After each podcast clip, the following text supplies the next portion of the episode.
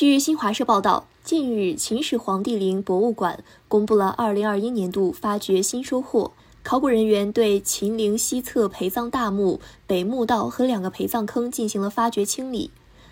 并对包括陶器、铜器和小件物器等出土文物展开室内修复。从2013年开始，秦始皇帝陵博物馆对秦陵西侧的陪葬墓一号墓葬进行了持续发掘，出土了大量陶器、铜器以及金武秀俑、金银骆驼、银猎犬等金银铜俑。二零二一年，考古工作者对这座墓葬的北墓道和两个陪葬坑进行了发掘，并对部分出土文物进行了修复。一号墓葬的陪葬坑有三个，其中南边的陪葬坑此前已经完成了发掘，北边的两个陪葬坑位于北墓道的东侧，均有盗洞。其中一个陪葬坑内堆积着大量陶片，另一个陪葬坑内发现了盖公帽等物。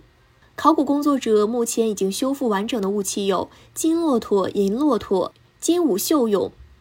镶嵌琉璃的铜扁壶、玉鼎、银猎犬等。作为秦始皇帝陵近旁的大型陪葬墓，这座墓有三个车马陪葬坑，出土了十五个一组的编钟和大量小型乐舞百戏、动物等形象的金银铜俑。这一系列的考古成果证明了一号墓葬的墓主身份尊贵，地位很高。